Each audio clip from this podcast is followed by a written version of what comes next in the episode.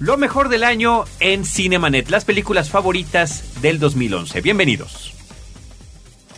El cine se ve, pero también se escucha. Se vive, se percibe, se comparte. Cinemanet comienza. Carlos del Río y Roberto Ortiz en cabina.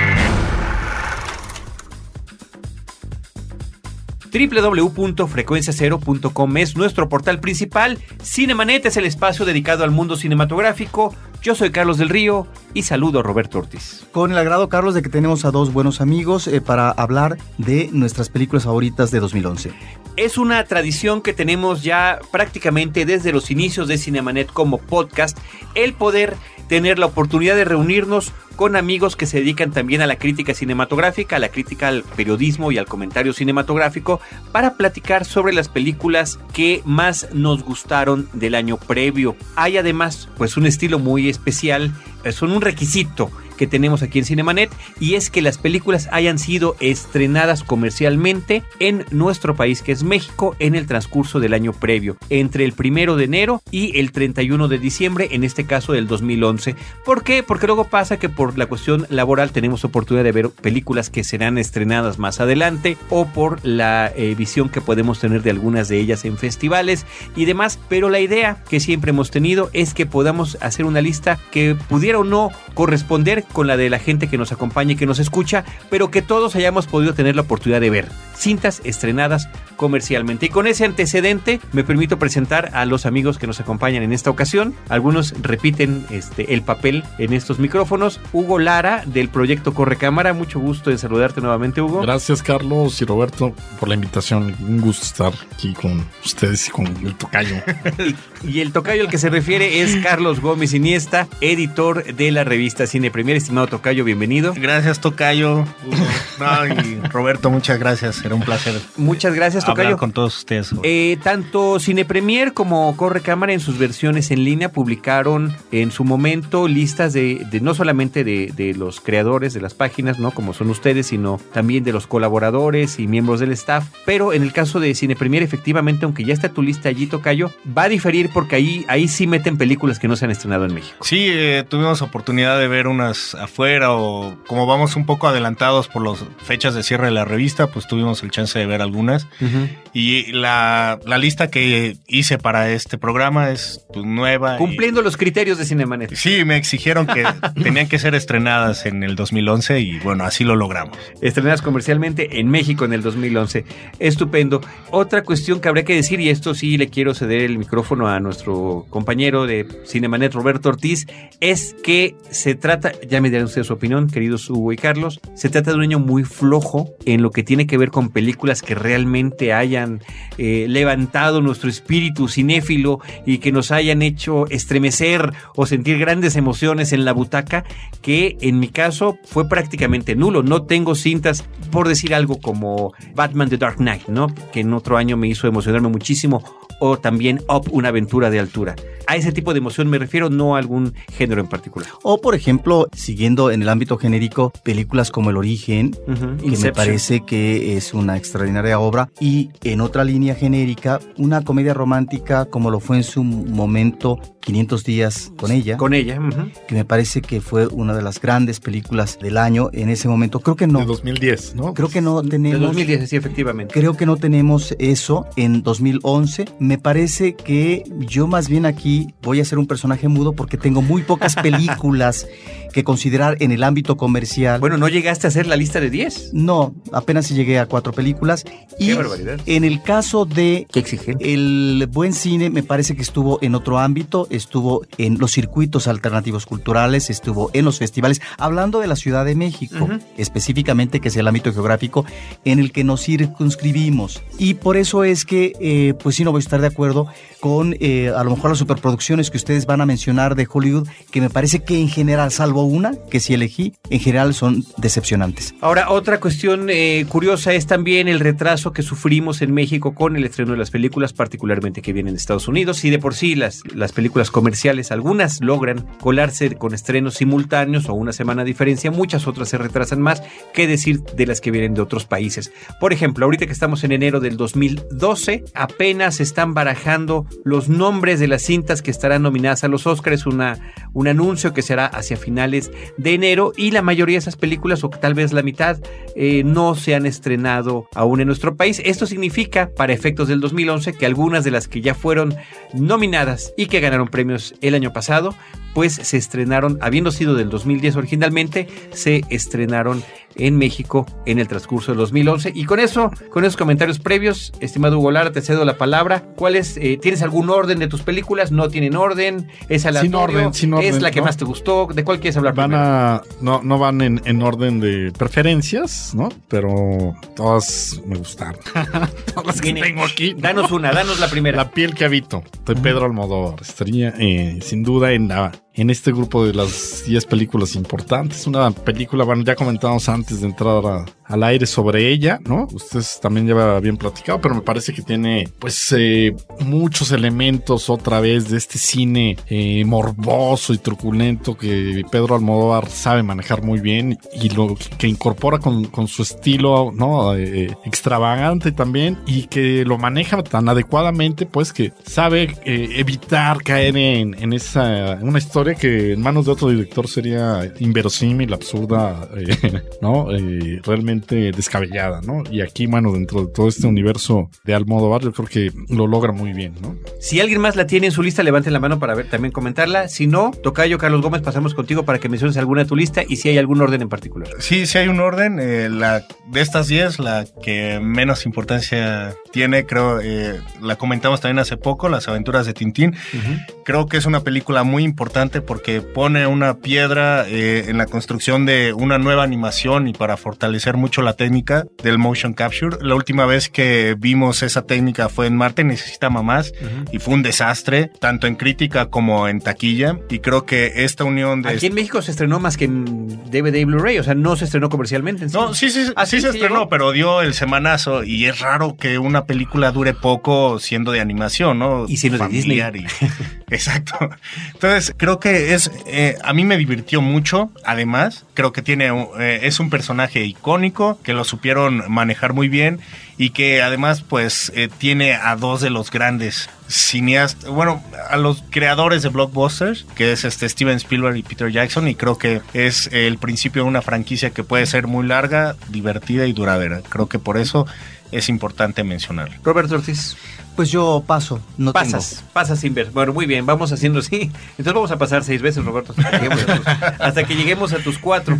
Eh, yo meto en mis películas que las tengo aquí anotadas en orden alfabético, es la lista que publiqué en el portal de Corre Cámara junto con el otro grupo de colaboradores que integró Hugo Lara. Y mi película es El Cisne Negro, una película que ya comentamos mucho en este programa, la película Black Swan de Darren Aronofsky, por la que Natalie Portman recibió el Oscar, recibió el Globo de Oro, recibió muchos, muchos reconocimientos. A mí lo que me gusta mucho de esta cinta, como en otras similares, es cuando el personaje, eh, bueno, cuando estamos viendo la historia a través del personaje principal y que el personaje principal no sabe qué es real y qué es imaginario. Cuando se encuentra en ese estilo de dilema, a mí me causa profunda emoción y Carlos Gómez ha levantado la mano, también está en tu lista. Sí, también está, este es de las primeras tres. Y se me hace también, además de una dirección que pocas veces, una narrativa que pocas veces te sigue interesando, creo que el trabajo actoral es muy bueno, ¿no? Tener a- además a dos muchachas que son este, hermosas, ¿no? A Mila Kunis y a, este, y a Natalie Portman.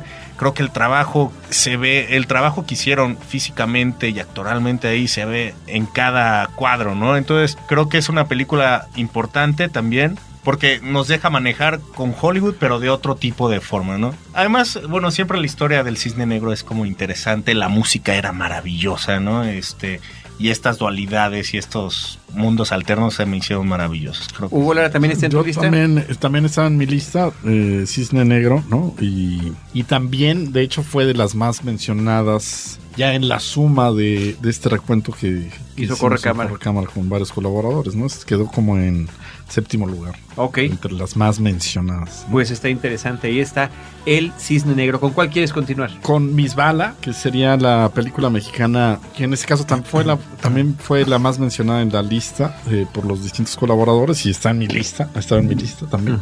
Yo creo que es la película mexicana más eh, exitosa, ¿no? En términos de crítica, de recepción, de resonancia, ¿no? Por el contenido que tiene la película. ¿no? Sí. Estaba por ahí presunto culpable, pero eh, creo que esta película de Gerardo Naranjo pues tiene estas características, además de que es una película de ficción que aborda el tema de la guerra contra el narcotráfico a partir de, esta historia. Es como una fábula de Cenicienta, ¿no? En, en el ambiente del narcotráfico, ¿no? Entonces me parece eh, sin duda una de las películas importantes del año en la cartelera mexicana. Y es la apuesta de la Academia Mexicana de Cine para eh, los Oscars. Así es, ¿no? Y para el Goya, también. Y para el Goya, sí.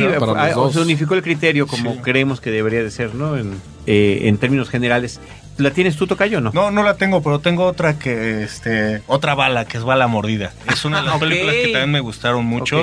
Creo que el trabajo actoral también de Damián Alcázar y de Miguel Rodarte funciona muy bien para hacer una crítica al sistema policíaco mexicano. Es una ópera prima y creo que tenemos una nueva voz que es muy interesante seguirla en, el cine mexicano. Entonces, me gustó mucho, la verdad, creo que... y sí tuvo estreno comercial. Sí tuvo un estreno. muy modesto. Dicen que sí por los temas que trataban, pues este, hicieron que saliera rápido de, cartelera, pero la verdad no, no, no lo podría comprobar. ¿no? Bueno, eh, nosotros tuvimos la oportunidad de platicar con el director de la película en un podcast. Ahorita les decimos qué número de podcast es, con Diego Muñoz. Él estaba, cuando lo entrevistamos, tenía la película un par de semanas estrenada. Estaba devastado de la terrible recepción que había tenido la película en cartelera comercial y de una suerte de juego, pues injusto por parte de las exhibidoras, porque a la segunda semana, eh, si bien continuaba en muchas salas, eran salas de la periferia, en el caso de, la, de la Ciudad de México y zona metropolitana, era muy difícil acceder a ella si uno estaba en el sur o centro de la ciudad y eh, muy poca gente pudo ver la película cuando tendría pues parecería que todo para ver si una película exitosa como es la presencia de dos actores muy taquilleros mexicanos muy conocidos y reconocidos como son Damián Alcázar y Miguel Rodarte y que también está el tema de la corrupción y demás. El episodio es el número 474, le damos las gracias a nuestro productor Abel Cobos, 474 la entrevista con Diego Muñoz, una de las entrevistas Roberto me parece más este, destacadas que tuvimos el año pasado y una película muy interesante. Bueno, ya que están mencionando dos películas mexicanas y que ambas abordan esta realidad abrupta eh, de nuestra cotidianidad mexicana. Por un lado, eh, Misbala, que es una forma, me parece muy original por parte de Naranjo, de abordar el manejo de la delincuencia organizada a partir de un personaje femenino que no la debe, de un personaje que está en el lugar, en la circunstancia equivocada, pero que finalmente a partir de eso tiene un periplo que me parece que sirve muy bien de reflexión sobre este absurdo de la guerra en este sexenio en contra de la delincuencia organizada, donde puede efectivamente llegar el remolino a cualquier ciudadano y verse embarrado en la violencia y en este caso ser perjudicado a través eh, de esta misma violencia. Y luego de esta otra cinta que aborda lo que es la corrupción de las eh, corporaciones policíacas, yo integraría dentro de mis películas favoritas en el ámbito del cine mexicano una película que me parece importante para la historia del cine mexicano, que es Presunto Culpable. Es una película de Roberto Hernández y eh, Geoffrey Smith. Me parece que es un documental contundente acerca de el sistema del esnable que existe en este país en términos de procuración e impartición de justicia. Es una película que retrata vivamente lo que es esa posilga que está infectada de pus cotidianamente, que es el Ministerio Público. Después de ver un documental de este tipo, el público, ¿cuál es su reacción? Uno sale asqueado, ¿sí? Al observar que este es el sistema que tenemos en este país y que si ni siquiera el sexenio del combate a la delincuencia organizada manejó lo que serían las propuestas de reforma para tratar de manejar de otra manera la justicia, de la aplicación de la justicia en este país. Eh, porque después de ver este documental, lo único que puede uno eh, tener claro es que la justicia se hace o se hizo institucionalmente para unos y para otros no. Y para los que no tienen que dinero, bueno, pues efectivamente, no solamente serán presuntos culpables, sino que pasarán el resto de sus vidas en las cárceles, a veces sin siquiera cometer un delito. Porque lo terrible no solamente es en esta forma que pareciera maquiavélica de cómo cambiar los elementos de las pruebas de investigación, por un lado, sino cómo se manejan los elementos humanos que tienen que impartir justicia,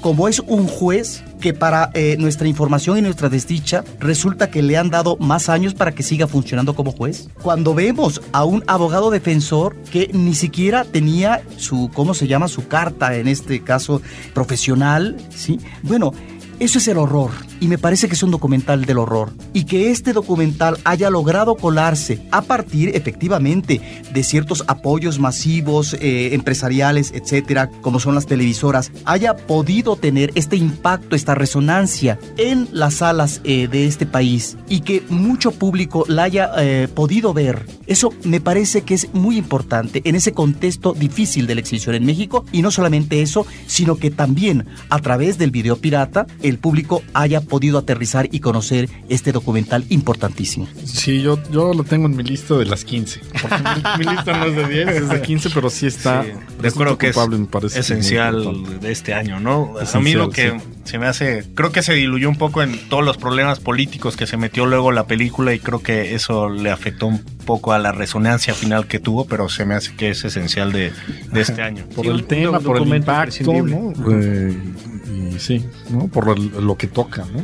Pues ya lo dijo Roberto muy bien. Seguimos con las listas. Yo en mi orden alfabético vengo con El discurso del rey. Fue la película que se llevó cuatro premios. Eh, tenía muchas más nominaciones, pero se llevó los principales. Mejor dirección, mejor película y mejor guion original. Además de mejor actor de Colin Firth.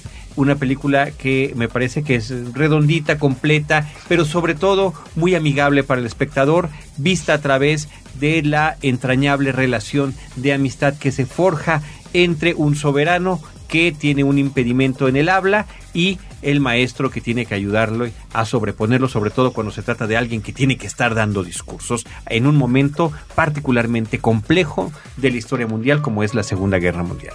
Así que ahí está el discurso del rey. ¿Alguien más? Nadie la metió. Muy bien, Hugo, continuamos contigo en tu lista. Yo puse en, eh, en mi lista el número 13, eh, Postmortem, esta película chilena con participación mexicana cerca de, del golpe de Estado contra Salvador Allende en Chile, ¿no? Eh, y la historia de un médico forense que es el encargado o que participa en eh, la necropsia de Salvador Allende y hay una, una historia sobre su romance que tiene con una vecina. Me parece que es una de las películas muy importantes que sabe abordar con inteligencia eh, un momento fundamental de la historia de Chile, ¿no? Y de Latinoamérica en general, ¿no? Eh, a partir de esta historia que parece como muy original, pues, ¿no? Lo, lo, lo hace muy bien el director Pablo Larraín, ¿no? Y sin duda es de las películas recomendables que, que de quien no la haya visto vale la pena que la busque. Pero además una película de actualidad porque se está precisamente revisando esta cuestión de la muerte eh, de Salvador Allende, ¿no? Eh, sí, se, se sigue abordando sobre ello y me parece que en ese sentido este tipo de aproximaciones son muy importantes. Sí, y cinematográficamente es muy buena, además, ¿no? Está muy bien filmada y tiene secuencias que son eh, memorables, ¿no? Además. ¿no? Cinemanet está de intermedio. Regresamos en un instante.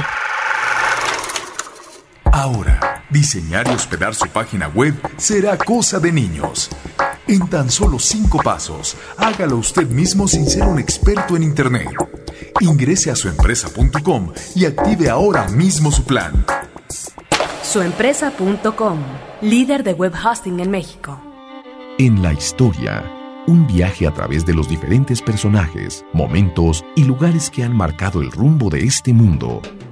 Sin olvidar las narraciones literarias y la música que han dejado huella. La historia nunca fue tan amena y divertida. Un podcast de frecuencia cero, Digital Media Network. Cinemanet. Muy bien, pues pasamos con Carlos Gómez. Eh, la siguiente que tengo en mi lista es Temple de Acero, una película de los hermanos Cohen que estuvo nominada a los Oscars y este que le dio un Oscar a, a Jeff Bridges o lo nominó.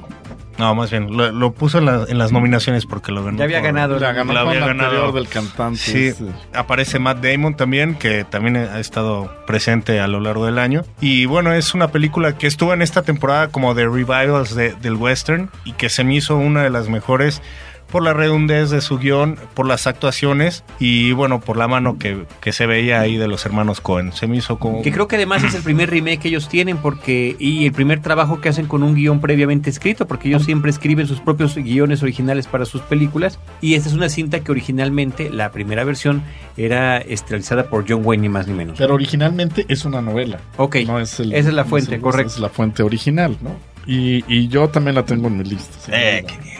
Aparte, la verdad es que no había visto la original y, Ujú. y a raíz de esto, pues sí, sí la conseguí. Yo sí la había visto, pero la volví a ver Me también gustó como para mucho estar. también, ¿no? En realidad se parecen bastante. Pero de repente tocar en un western a John Wayne, como que sí es como sacrílego, ¿no? Y creo que lo hacen muy bien. Y, y, bueno, la chavita también es un- una maravilla de su estupenda. actuación, ¿no? Es Sí. estupenda. Muy bien, voy otra vez yo nuevamente. Aquí recupero una cosa que no hago en un género tan socorrido, subgénero tan socorrido como es, lo es la comedia romántica. Cada de vez en cuando nos llegan películas que realmente nos pueden gustar mucho en este estilo. Y ahí está la película Loco y Estúpido Amor, Crazy Stupid Love, que yo creo que me deja con una gran sensación de, de, paz y tranquilidad en lo que tiene que ver con el género, sobre todo cuando se trata una vez más de historias que se van cruzando, pero sobre todo guiadas por la amistad de dos personajes que son los interpretados por Steve Carell y Ryan Gosling, un hombre maduro que ve que su eh, matrimonio se fractura por una infidelidad de su esposa, cosa que vemos en los trailers, y Ryan Gosling que es un mujeriego empedernido que al verlo en desgracia acude para rescatarlo y sobre todo lo, lo que tiene que ver con las secuencias de enseñanza, de cómo poder convertirse en un hombre que pueda nuevamente atraer a las mujeres, me parece que son simpatiquísimas y muy bien logradas. Además de, la, que- de que la película tiene un gran reparto que además integra a Julianne Moore, a la sensacional Emma Stone. Tan solo por verla en esta película me adentré a ver su película previa por la que se hizo más famosa, que creo que no se estrenó en México. Sí, que no, es no se estrenó. Easy A Ajá. o la A Fácil, que me parece que es muy, muy buena también y que vale la pena recomendarla. Y Marisa Tomei en el papel de una eh, maestra de escuela despechada. Creo que se combinan ahí muy bien los personajes, las situaciones y hasta una aparición breve pero consistente de Kevin Bacon en la cinta Loco y Estúpido Amor. Sí, y creo que es este interesante. No, no, está en mi lista, pero sí la disfruté mucho también. Y creo que es interesante porque estamos viendo a dos íconos de la actuación joven, ¿no? Que es Ryan Gosling y Emma Stone. Y creo que por eso vale mucho la pena que le echen ojo. No, y además se nota el estilo y presencia que tienen en pantalla, ¿no? Mucho. Sí. Así es. Hugo, seguimos con tu lista. Eh, recupero pues a la más reciente película de Woody Allen que pasó en cartelera, Medianoche en París, que es eh, curiosamente mayoritariamente de producción española. Ok. Y que tuvo, pues es una, una película muy entretenida, muy disfrutable, con esta historia de un, escritor en crisis y su relación con la eh, ciudad de la capital francesa, ¿no? Y este mundo fantástico que, lo hace viajar por el tiempo, bueno, que es realmente muy, muy divertido. Otra vez estamos viendo a Woody Allen, ¿no? Pues en, en plena forma, ¿no? Eh, tratando algunos de sus sitios que les gusta visitar, como estos lugares, eh, la magia, ¿no? El, el recurso un poco de lo fantástico, ¿no? Eh, la buena actuación de Clive Owen, en fin, una película pues, que en general a la gente le ha gustado bastante. Sí, yo levanto la mano, eh, soy de los que me gustó bastante, efectivamente la disfruté muchísimo, me parece que es una película extraordinariamente entretenida y este elemento fantástico de poder regresar al París de otra época y encontrarse con personajes icónicos e históricos de diferentes eh, cuestiones del arte, literatura, pintura, música y, y demás, me parece que es sensacional. Ciertamente cuando uno menciona a Woody Allen y con una trayectoria tan larga, hay cierto número de películas, sobre todo de los que son al principio de su carrera, que son esenciales y aparentemente de- y lo descubrimos me parece que irremediablemente insuperables. Es decir, esta no es, no pasará como una ni siquiera de las 10 o 15 mejores películas de Woody Allen en su trayectoria total, pero que me parece que del 2011 logra sobresalir de entre las demás películas que vimos estrenadas. Y el año pasado se estrenaron dos de Woody Allen. Claro, pero la otra de verdad pasó prácticamente sin Sí, pena ni gloria, sí. ¿no? Pero una mala película de Woody Allen es, Es mejor que, que muchas otras, efectivamente. Carlos Este no Gómez. es el caso, Eh, buenas, ¿no? La siguiente que tengo en mi lista es eh, Nunca me abandones, Ajá. que me llamó mucho la atención porque es una película de ciencia ficción donde no vemos ni coches voladores, ni vemos tecnología de punta. Es un futuro distópico donde... eh, O eh, presente alterno distópico, ¿eh? No sabemos. Híjole, sí. Sí, sí, no- nunca se explica. Y, y creo que también es interesante, en primer lugar, porque. Y hay que verla porque también presenta a varios de los actores jóvenes que están ahorita o que están a punto de hacer grandes cosas durante este 2012, ¿no? Que, bueno, que era Knightley, que ella sí la hemos conocido, pero Carey Mulligan, que está haciendo muchos y muy buenos trabajos, y este Andrew Garfield, ¿no? Que es El el, nuevo nuevo, Spider-Man. Sí, y creo que es muy interesante por ser un guion diferente en donde, bueno, en el futuro, digamos que se siembran las personas, ¿no? Eh, y, y ya no me No dejaron más. decir mu- mucho más, pero échenle un ojo. La verdad es que creo que es muy interesante, sobre todo por la actuación de ellos. Creo que ahí dan muestra de ser unos actores mucho más serios y mucho más preparados de lo que pensaríamos que son eh, los jóvenes de, de Hollywood. Yo levanto la mano, la levanta también Roberto Ortiz. Vas primero, Roberto. A mí es una película que me gustó porque efectivamente, como dice Carlos Gómez, es una película ciencia ficción sin los atributos en el manejo de la técnica de los efectos especiales a que nos tiene acostumbrado a la ciencia ficción de Hollywood sobre todo. Exacto. Pero ahí es donde finalmente a veces ciertos clásicos de ciencia ficción no requieren de eso eh, para que nos esté eh, abordando cuestiones que tienen que ver con eh, la tecnología o la ciencia. No, aquí estamos efectivamente ante una película que no requiere de esos elementos, pero que sí está planteando una gran reflexión no solo eh, sobre la condición humana, sino eh, sobre cómo articular los proyectos científicos que no afecten al ser humano. ¿sí? Y en ese sentido me parece que es una película terriblemente pesimista. Es una película donde no hay luz de esperanza, como el título de una película gringa de hace muchos años. No hay ninguna luz de esperanza para mí como espectador. Es en ese sentido una película eh, de desazón, es una película que te agobia, es una película que te mete en una dinámica de drama y que al mismo tiempo avisora tal vez la tragedia. Es realmente una película espeluznante, es el horror ante una situación no solamente vivencial, sino de trastocamiento de el ser humano en lo que es su devenir cotidiano. ¿no? Ahora que lo dice así Roberto me gusta más. no, pero creo que también hay un punto muy interesante y muy dramático. Además de este contexto, eh, digamos, eh, grande, hay un triángulo amoroso muy interesante y que es una carga emocional que este pues te deja devastado, ¿no? Entonces creo creo que es por muchas cosas es un gran guion y un gran drama. Yo levanto también la mano en esta película. Creo que de la lista de las 10 que tengo, para mí es la que es más redonda en todo sentido, en donde están mejor integrados todos los elementos del quehacer cinematográfico.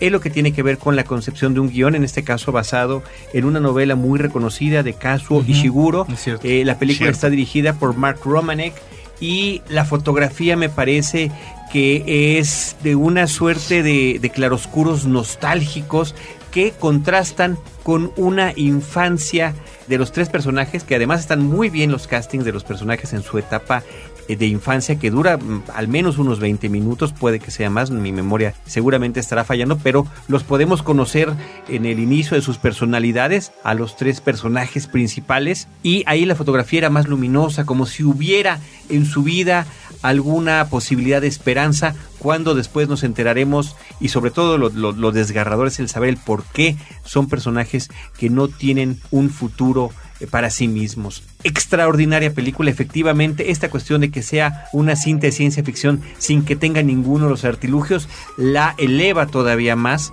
en, en la concepción que tiene como película. Es una cinta que me parece poco vista, que pasó desapercibida, Sin pena- sin y pena ni que- gloria. y que habría que revisitar si alguien no la ha visto, le gusta la ciencia ficción, le gustan este tipo de actores, como eh, los principales que son Carey Mulligan, Andrew, Andrew Garfield y Keira Knightley. Aquí están para verlos a los tres en actuaciones como nunca las habían visto antes, en una cinta llena de eh, sorpresas que efectivamente no son placenteras, cierto, pero que nos dejan la sensación de haber gozado una historia muy bien contada, muy bien interpretada, muy bien narrada en una cinta inteligente. Así que ahí está. Fíjate, creo que es la película en las que más hemos coincidido hasta ahorita. Tres, y sobre todo Roberto, Ahora- que tiene nada más cuatro, eso le hace que tenga algún, algún valor adicional. Carlos, y también están bien eh, los actores maduros. Por supuesto. ¿no? por Charlotte supuesto. Rampling está espléndida. sí. Charlotte Rampling en un papel, eh, eh, sí, superior. Muy bien. Continuamos contigo, Hugo, que Yo- no viste Never Let Me Go. No la vi. Sí, Pero, no, ¿qué te ya- parece ya esa ver, recomendación? ¿no? Saliendo de- Esa recomendación. Mañana iré en busca de ella. Bien. ¿tú Eh, Super 8. Ah, sí, la puse en mi, muy en bien mi lista de 15. viste? Sí. Ah, de Me los- ocupa un Ah, no, lugar. estamos en 10. Entonces, no, pero todavía está entre las primeras 10. Eso que eso está Ok, muy bien. exacto. Estaba en el lugar 6, ¿no? Aunque no iba en orden de preferencia, pues sí de memoria, ¿no? Entonces tiene un lugar especial porque es una película que yo disfruté como niño, ¿no? Y tiene, bueno, pues ya sabemos, esta, este tono, eh, homenaje al cine Steven Spielberg, a E.T., ¿no? Eh, es una película muy entretenida, muy emotiva, muy, muy bien dirigida, ¿no? Y yo creo que en este, en estas propuestas específicamente del cine de Hollywood fue de lo mejor que vimos.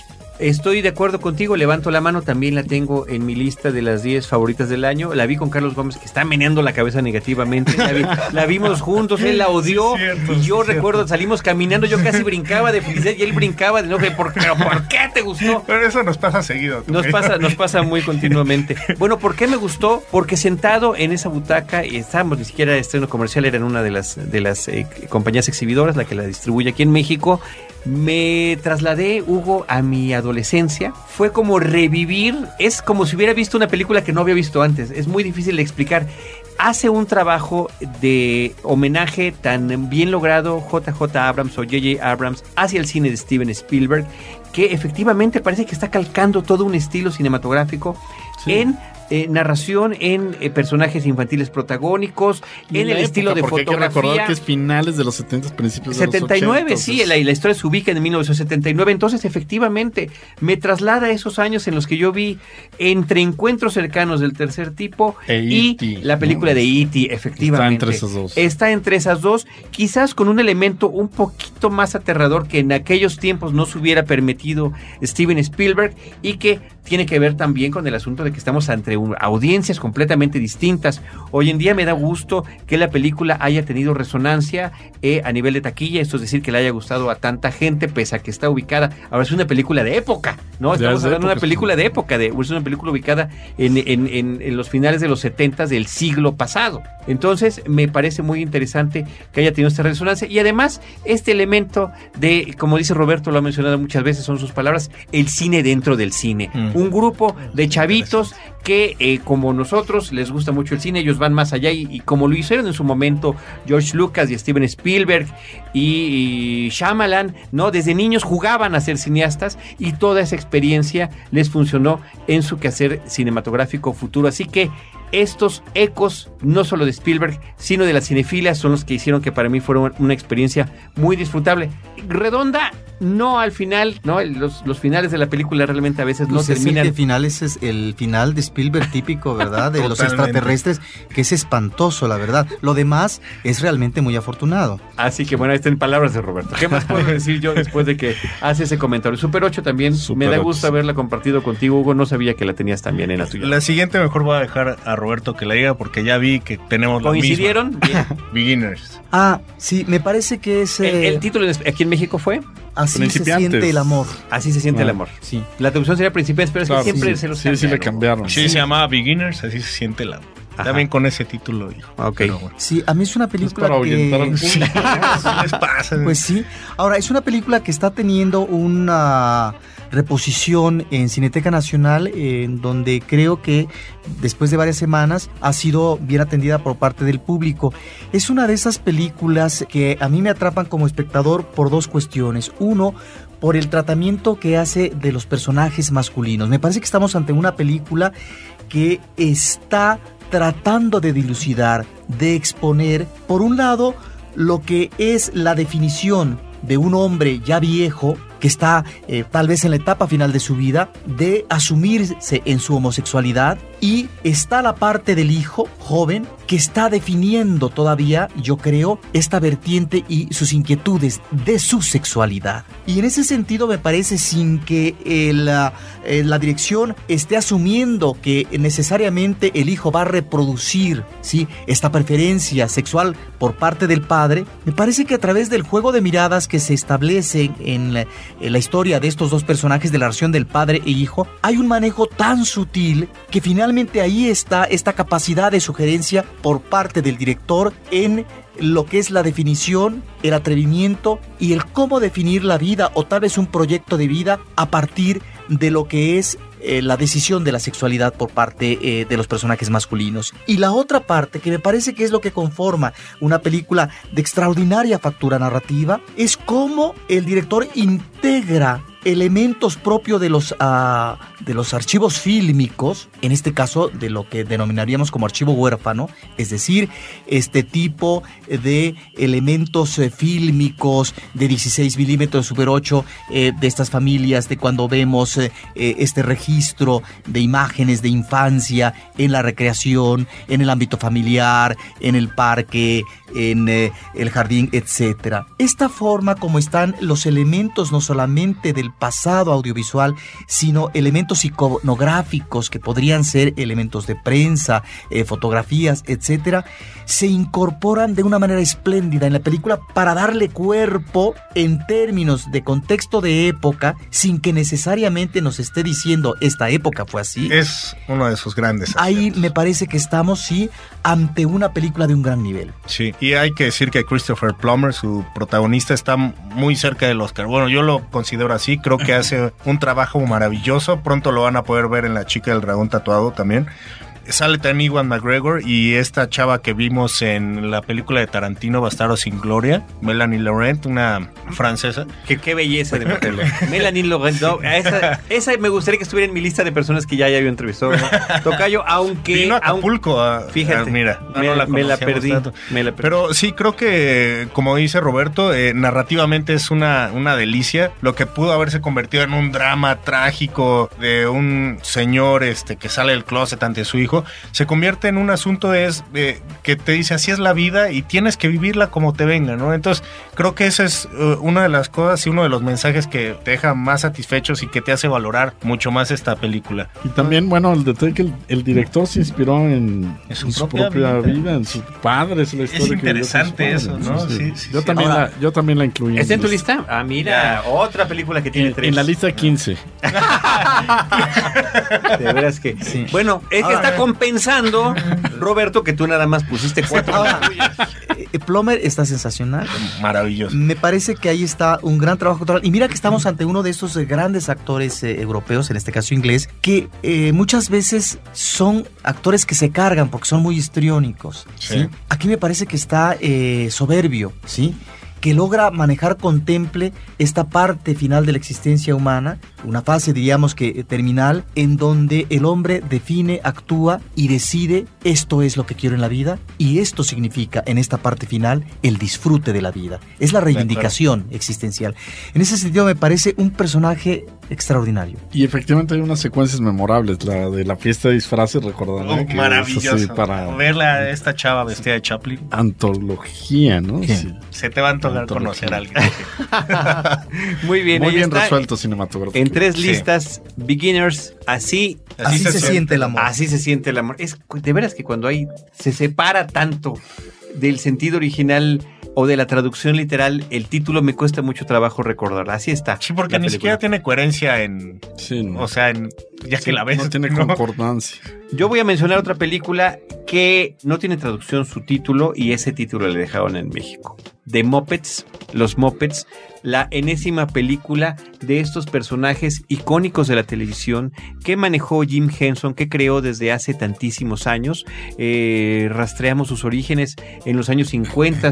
Recién él es un, un universitario y juega con algunas de los pedazos de prenda de su abuela para dar vida a Kermit, que trabajaría después en comerciales o como invitados especiales, sus personajes, sus marionetas, sus mopeds, como él, como él los nombró. en diferentes programas de variedad. Después se integran para ser conocidos alrededor de todo el mundo a Plaza Sésamo con algunos de las secuencias más recordadas y reconocidas de infancias durante muchísimas generaciones y remata con la producción de su propio show que duró cinco temporadas, que es el show de los Muppets, que tuvo que producir en Inglaterra porque ningún estudio eh, de televisión estadounidense creía que se podría sostener un programa con Muppets durante media hora y ahí está el éxito que tuvieron y con grandes invitados a lo largo de los eh, años que duró en su exhibición televisiva. Después vendían las repeticiones alrededor del mundo y demás, después las películas que creo que nunca terminan de hacer, ¿no? Cuando un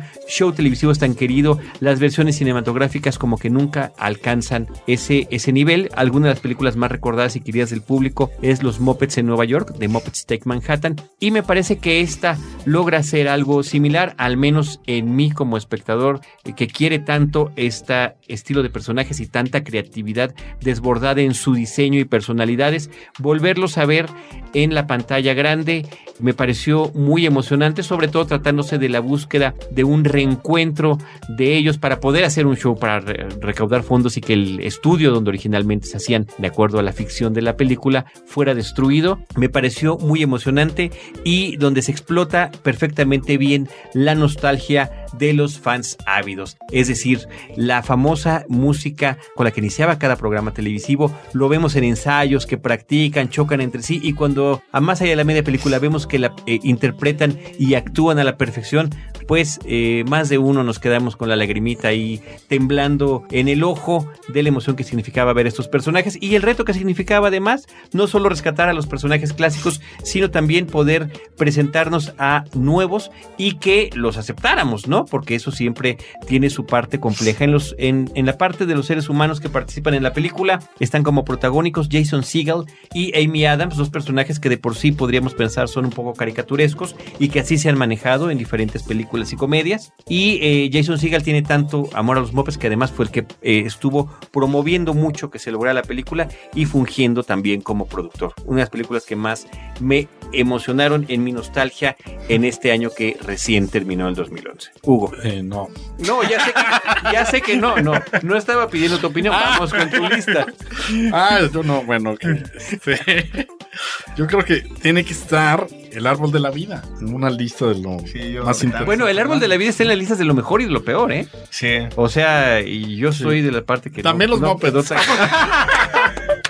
No, Efectivamente. porque los Muppets es para nostálgicos y en ese sentido tiene su razón de ser. Y en el caso de Terrence Malick, Sí, o lo es avalas polémico porque es un gran sí, director o te decepciona. A mí realmente, eh, si bien es una película que tiene momentos formidables, híjoles, ese final, me parece que es un eh, Terrence Malick que ahora resulta, ¿verdad?, que la religión le salió por todos los poros y que resulta para mí un tanto decepcionante. Bueno, pero vamos a dejar que hablen a los Pues que sí les gustó. Claro, es Por que favor, también, Roberto. efectivamente, es muy Terrence Malick y siempre es como un director que hace una apuesta complicada para Arriesgada, arriesgada, ¿no? de Pero reto. estéticamente siempre es deslumbrante. Sí. ¿no? Y creo que en eso Atractivo. ¿no? Impecable. Hay una eh, deposita gran parte de su capital, ¿no? Sí. Y hay que destacar pues el extraordinario trabajo que hace Manuel Ubesque, que ahora está apuntándose directo para, para Nominado a los Oscars. con- Pues ojalá. Entonces hay- Eh, hay- Merecido lo tendría. Sí, hay un, un gran ejercicio de estilización, de depurar, ¿no? La- las, ima- las imágenes y secuencias muy depuradas, ¿no? Y, y Eh, creo que, que también es muy importante esta película porque toca temas que nadie se atreve a tocar. O sea, irse a un flashback al principio del universo. O sea, creo que, o sea, pocas veces lo he visto y que. Stanley Kubrick. Ajá. Ahí está. Exactamente. Bueno, o fue sea, el principio de la humanidad. Pero, pero digamos, eso fue en el 68, o sea, de ahí a otra vez que lo hayamos visto de tal forma, bueno, yo, no- yo no tengo memoria de eso. eh, creo que el problema de que estén listas buenas y malas es que es altamente simbólica, ¿no? Y ahí sí cada quien creo que le aporta el, el valor que pues, cada quien ha tenido en la vida y cada quien pues puede interpretar. Entonces creo que, que por eso es este es difícil, pero cinematográficamente creo que es una de las cosas por la que el 2011 va a ser recordado y que por eso le dieron una palma de oro y, Tanto por esa como melancolía, la de Lars. von Sí, sí, otra maravilla, ¿no? A mí se me hizo también. Pero, y, y las actuaciones creo que están bien. O sea, ver a Brad Pitt de repente en un papel que, que no es el que todo lo puede y el que todo lo hace bien, se me hace muy bien. Y contrastarlo con otro gran actor, ganador del Oscar como de Sean Penn, es muy interesante. Ahora, ¿no? eh, el premio en Cannes a mí me da la impresión que es más por una trayectoria formidable de un director que se lleva planeando sus películas eh, un buen tiempo de años porque eh, no son cualquier cosa en términos de producción y ahí están los resultados. A mí me parece que es eh, una película compleja, es eh, una película muy complejo. que sí, Sí. entraña polémica. Me parece que no tenía yo ningún tipo eh, de, de crítica. Todas sus películas anteriores me parecen rotundas, espléndidas, y las acepto y lo ubico como uno de los grandes cineastas del cine contemporáneo. En esta película ya no me convence tanto su discurso, que tiene que ver, finalmente es válido por parte de un director, ¿sí?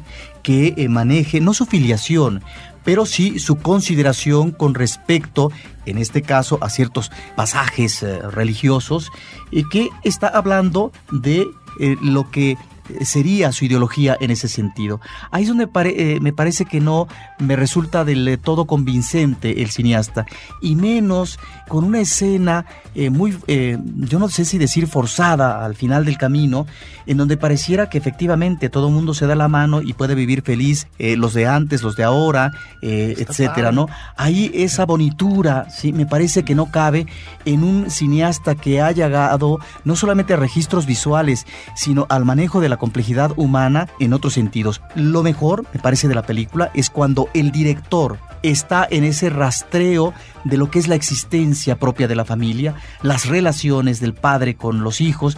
Ahí me parece que estamos en la parte realmente medular, en la parte que se sostiene del todo y visualmente me parece que es exagerada, que es una película en donde salen sobrando muchos minutos de espléndidos manejos de este inicio no propiamente del universo, tendría que ver más bien como el origen del planeta o de la humanidad en sí. Ahí me parece que exagera la nota y se le va. Y claro, si a ti te recuerda esta película de, de Kubrick, es porque finalmente eh, Dalton Trumbo estuvo también en esta película en términos de asesoría de efectos especiales y que eh, Mm. Fue punto. artífice punto, en la película Roberto. 2001. Sí. Bueno, pues hablando de estas relaciones entre padres e hijos, la siguiente película que yo voy a comentar es El Peleador, The Fighter, una película que eh, me parece que nos brinda una serie de interpretaciones muy interesantes, dos de ellas premiadas con el Oscar, que fueron las de Christian Bale en el protagónico y Melissa Leo como la presencia de una madre eh, manipuladora, obsesiva y tremebunda con sus hijos y sus hijas en un ambiente familiar en los ochentas con el eh, supuesto regreso de uno de sus hijos eh, drogadicto a eh, las peleas en el ring. Me parece que el trabajo de drama de arco dramático que se da entre cada uno de los personajes es suficientemente intenso. Te parece que tiene la manufactura, además de contar, independientemente que cuente con actores de primer nivel y que vemos en superproducciones, pareciera que la película está hecha como cinta independiente y eso le brinda un, un sabor muy especial a una historia que además está basada en un hecho real. El peleador que estuvo en, en las peleas de los Oscars. ¿No será que es Amy Adams, tocayo? Amy Adams te- también, también ayuda, sí. también ayuda que esté Amy Adams en la Sí, película. es que, bueno, viéndola ahí, viéndola en el trabajo que hace en Moped, sí te das cuenta de la gama que puede Sí, efectivamente. interpretar, ¿no? Sí. Eh, eh. O, o- o si la ves en La Duda o la ves en Encantado, también te das cuenta. Y en, eh, en La Duda también estuvo nominada al Oscar, como lo estuvo en esta cinta, ¿no? De acuerdo, sí, interesante. Cinemanet está de intermedio. Regresamos en un instante. Los aficionados a la fantasía, el horror y lo sobrenatural ahora tienen un punto de encuentro. Horroris Causa, donde la imaginación y el miedo nos llevan a explorar los más oscuros rincones de las artes. www.horroriscausa.com, un podcast de frecuencia cero, Digital Media Network.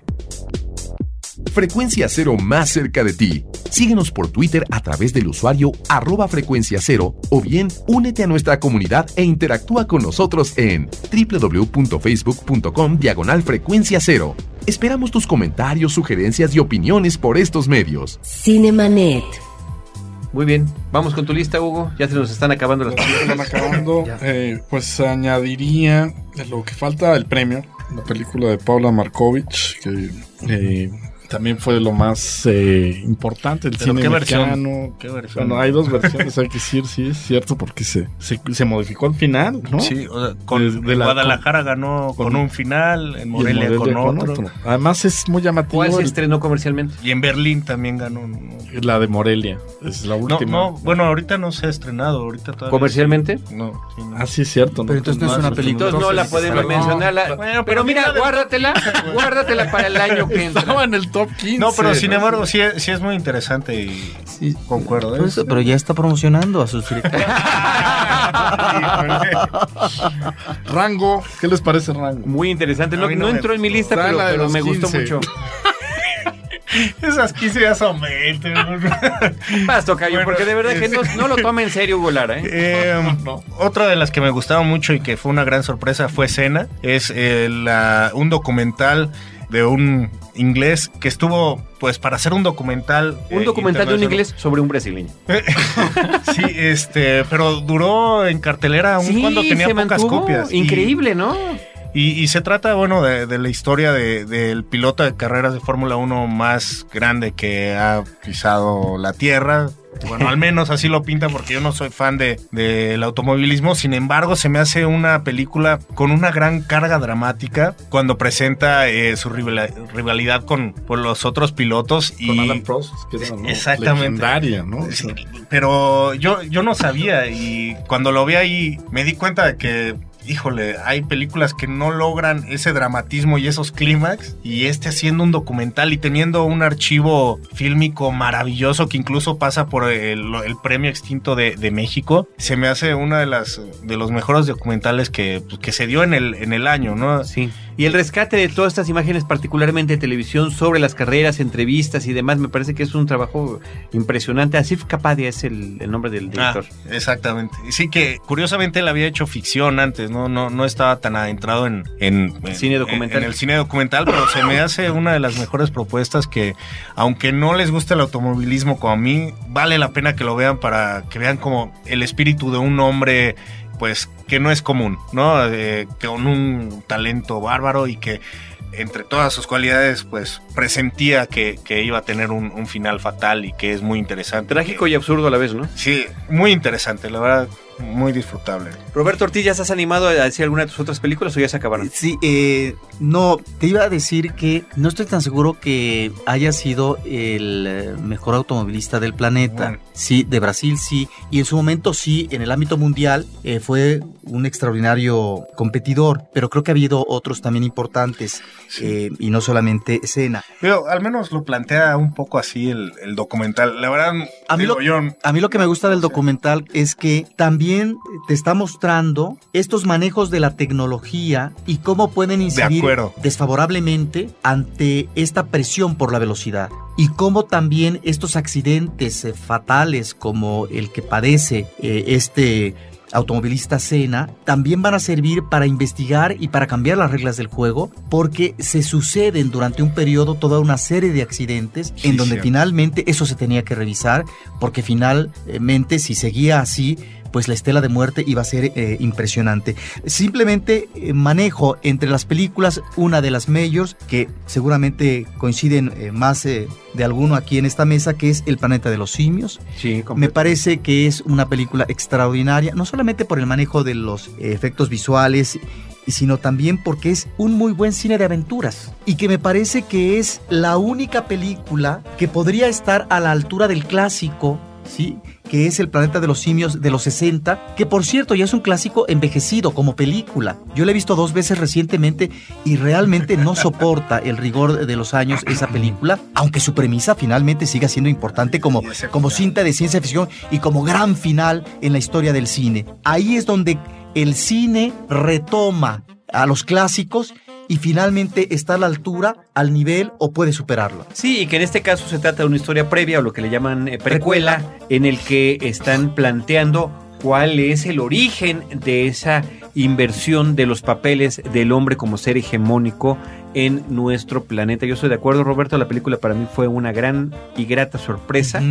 Triste de alguna manera porque antes eh, parte del encanto tenía que ver con el maquillaje de los personajes para hacer simios. Ahora se basa en lo que comentábamos en otro momento con Carlos Gómez, el motion eh, capture performance y en este caso el papel que hace Andy Serkis como César, que no descartemos, por ahí nos lo puedan nominar eh, como actor de reparto, aunque en realidad desde mi punto de vista es el personaje protagónico de la historia del planeta de los simios. Además, y valga el, anuncio, aquí en este espacio eh, hemos hecho tres diferentes especiales sobre las películas previas, dos y uno sobre este en particular, así que hemos vertido mucho tiempo discutiéndolo pero efectivamente yo la tengo entre mis películas favoritas, Rise of the Planet of the Apes, o como le pusieron aquí en México, El Planeta de los Simios, R, entre paréntesis, y después Evolución, con un juego de la palabra revolución. La pondré en las 15 también.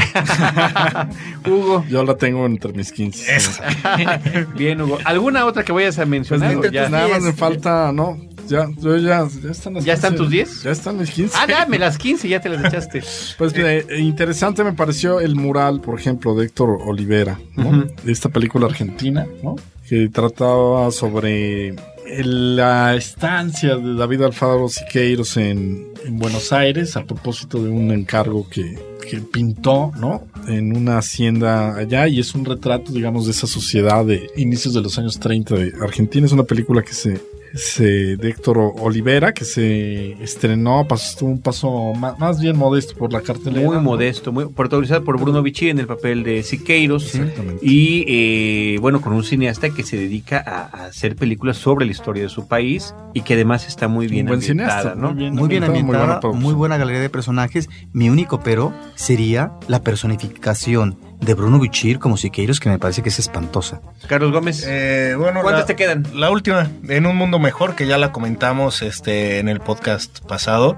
Una película que le arrebató el Oscar a González Iñárritu cuando compitió por Beautiful. No se la arrancó, simplemente no lo merecía. bueno, sí, sí, de acuerdo, de acuerdo. Y viéndola, tiene todo mucha coherencia, ¿no? Eh, repito, eh, un poquito es la historia de, de un doctor en África que tiene que viajar de repente a Dinamarca para educar a, su hijo. Es una familia disfuncional, separada, pero creo que la directora Susan Bier, que también ya había ganado el, Globo de Oro y el Oscar por después de la boda, hace un gran trabajo de, dilemas éticos eh, en un mundo contemporáneo donde pues vaya, hay que, hay que educar a los, a los niños, pero no, no sabemos bien a bien cómo se tiene que hacer. Y bueno, el trabajo actoral de Michael Persbrandt, que pronto veremos en El Hobbit, se me hace una, una maravilla, una joya del cine europeo, sin duda. Ahora, una buena competidora, ya que mencionaste eh, la película Beautiful de Iñárritu, que estaba en la recta final, en la competencia como mejor película de lengua eh, no inglesa, es Ahami. Me parece que yo le hubiera dado el Oscar a esa película porque retrata de manera muy vigorosa, drástica, dramática, eh, lo que es el termómetro de la guerra en Medio Oriente. Es eh, realmente una película extraordinaria, pero bueno, finalmente se fueron por esto que es una cineasta, un drama eh, de tipo matrimonial, familiar, que es contundente y que está muy bien manejado dramáticamente. Y creo que para la academia es mucho más amigable, ¿no? Más amigable, por supuesto. Roberto Ortiz, ¿falta alguna película en tu lista? Sí, la única que mencionaría, que es una película que vi recientemente, en, no en su momento de estreno, pero que realmente me parece extraordinaria y es una cinta de, de tono menor, es El encanto del erizo. Es una película francesa, es una película que estuvo en el Tour de Cine francés, se exhibió comercialmente. Me parece que ahí estamos ante una película que aborda la inteligencia, la sensibilidad, el problema de la soledad, del reencauzamiento de la vida en un ser humano, que lo mismo puede ser una niña, que lo mismo puede ser eh, una mujer madura, etc. A través de tres personajes hay, me parece que una exposición de motivos de vida, de posibilidades de vida y de lo que finalmente es la relación entre la vida y la muerte. Son tres personajes, una niña que desde un principio se está autograbando porque ya tiene una fecha para suicidarse. Claro, estamos obviamente ante una eh, niña hipersensible, seguramente con un coeficiente claro que de más de 100, eh, es realmente una especie de niña sabionda que puede hablar de cualquier tema al tú por tú en la mesa ante invitados especiales de la familia, etcétera. Está también una portera que nadie la pela porque finalmente ¿quién le pone importancia a una portera? Bueno, pues resulta que esta portera que es insignificante para todos los que viven en este edificio de departamentos es una mujer que tiene toda una vida interior de la fantasía desarrollada a través de sus lecturas en la literatura y está un tercer personaje que es eh, un oriental eh, un hombre muy rico que llega, que se estaciona en uno de estos departamentos y que tiene un gran bagaje cultural. Y ahí está esta posibilidad de que estos seres puedan intercomunicarse y que a partir de eso puedan ubicar qué onda con sus vidas, en el caso de la instancia infantil, en el caso de la instancia madura, y si realmente la vida se puede replantear en algún momento. Me parece que es una película que en este tono menor que nos recuerda, por ejemplo, esta película como Cuenta conmigo, es una cinta que realmente es de una eh, riqueza excepcional y que finalmente nos mueve a toda una serie de reflexiones. Sí, una película del 2009 y también dirigida por una mujer. Creo que las mujeres entonces están empujando muy, muy fuerte en el cine europeo. Creo que es una presencia, aparte muy, muy chava, ¿no? Nació en el 81, o sea, sí, su primera película. Creo que tiene muchas cosas que creo que hicieron de ella un, uno de los éxitos más grandes este, en el cine, digamos, del circuito de arte, ¿no? Sí duró bastante y, y era muy comentada, ¿no? Sí era como de las que se tenía que ver durante el año. ¿Alguna película? ¿A alguien le falta alguna película de su lista? No.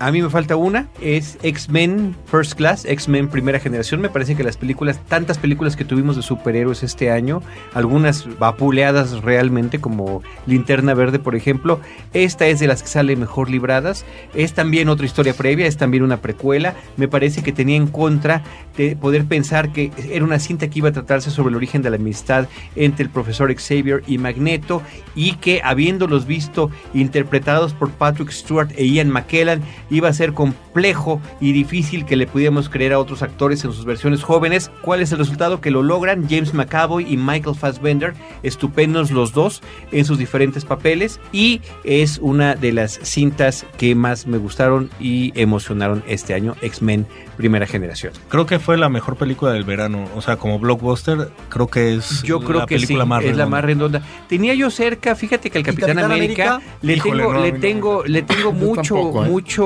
mucho aprecio al Capitán América esta versión. Fíjate uno que Prefiero que- Linterna Verde. Eh, No, como crees, no, No, Linterna no. Verde es espantoso. No, no, no, es que el trabajo de green screen en Capitán América es así de pena ajena, ¿no? No, está fatal. Sí, casi. No, a mí me parece al contrario, fíjate que- Pero. X-Men está El- bastante el- bien. el- Sí, muy bien. En el caso de Capitán América, por defenderla, mi película 11 estaría en 15. Hugo, el trabajo de efecto especial para lograr que el personaje Steve Rogers se viera eh, delgadito, chiquito y Ah, pequeño encima, todo me parece que funciona muy bien. Pero más allá del efecto especial o lo demás, me parece que poder retomar a un personaje que básicamente surge del patrioterismo y de la propaganda de guerra y darle un sentido en el 2011 eh, eh, y jugando un poco como lo hiciera inclusive eh, Clint Eastwood en Flags of Our Fathers con un hecho histórico que era la, la famosa foto de Iwo Jima, cómo había sido eh, posicionada propagandísticamente. Bueno, aquí se burlan también de un personaje disfrazado con los colores de la bandera estadounidense, de su casquito y demás, y al final logran contrarrestar todos estos atributos negativos y lograr un personaje que realmente te pueda convencer. La película habría sido mucho mejor si las partes de los alemanes hubieran estado habladas en alemán. También. Eso de escucharlos hablar en inglés con acento alemán ya es como de televisión No, tocayo, o de películas muy viejas. También Cara Roja es de pena ajena. O sea, es que cara roja es cara roja, así era el personaje original. No, pero le hubieran Pero echado bueno. más ganitas. Bueno, No, pero hay algunas recreaciones, algunos pasajes que son sustanciales, que son muy sabrosos. Esto que tú estás mencionando, Carlos, o eh, esta parte del musical hollywoodense. Realmente sí, hay cosas sí, que son muy atractivas es- eh, para el espectador. ¿sí? Y una estética de, de recreación de los años 40 me parece que también muy bien lograda. Pero bueno, pues esas fueron las películas de cada uno. Nos echamos 10, algunos sus famosas 15. Abusaron, abusaron, sí. y otros menos, no, otros de plano estuvieron a disgusto con la cartera comercial. La corrección, la corrección. Ah, está bien, y yo creo que es total, total y absolutamente válido. ¿Cómo serán válidos además los comentarios de cada uno de nuestros amigos cinéfilos? Que nos manden su lista. Por supuesto, que nos, que nos compartan cuáles son las películas que con esos criterios les hayan gustado más el año pasado. Lo pueden hacer en facebook.com diagonal cinemanet o arroba cinemanet en Twitter. Recordamos también el canal que tenemos en YouTube que es Cinemanet 1. Ahí nos pueden encontrar. Quiero agradecerle muchísimo a nuestros colegas y compañeros y amigos eh, Hugo Lara y Fue Carlos placer Gómez que nos acompañaron. Oye, yo nada más quería como englobar un poquito, o sea, y dejar claro que en el 2011, aunque nosotros dijimos estas películas, se metieron tres nuevas películas en el top 10 de más taquilleras de la historia del cine, ¿no? Que es el final de Harry Potter, que queda en tercer lugar. En el quinto queda Transformers, la tercera entrega. Y en la octava está la, la nueva entrega de Piratas del Caribe. Entonces, aun cuando no nos gustaron esas, hay El gusto un ejército atrás Sí. de, de que, pues bueno, están metiendo en la taquilla barbaridades y aun cuando hay crisis y todo, el cine es un negocio muy noble. Lo ¿no? más bárbaro es eso de Transformers, que es una cosa espe- Bueno, es un negocio noble para Hollywood. No creo que para las mexicanas. No, lo que quiero decir es, eh, si, si estás en crisis vas, si no estás en crisis también vas. Entonces, Sí. Creo que eso es padre. Pero muchas gracias por invitarme y dejar No. aquí que hablemos un poquito de, de cine, cine Corre cine. cámara y Cine Premier presentes aquí con Cinemanet, lo cual agradecemos muchísimo. Y además, bueno, destacar todas las labores y, y trabajos y experiencias que hemos compartido a lo largo de estos años. Así que muchas gracias, queridos amigos. Gracias. gracias, Tocayo, Roberto. Gracias a. Roberto Ortiz, gracias a Paulina Villavicencio, gracias a Abel Cobos, nuestro productor en cabina, desde estos micrófonos. Eh, Roberto Ortiz y un servidor Carlos del Río, les agradecemos que sigan con nosotros y los estaremos esperando con lo que vaya sucediendo película a película a lo largo del 2012 con cine, cine y más cine. Cinemanet termina por hoy. Más cine en Cinemanet. Frecuencia Cero, Digital Media Network, www.frecuenciacero.com.mx. Pioneros del podcast en México.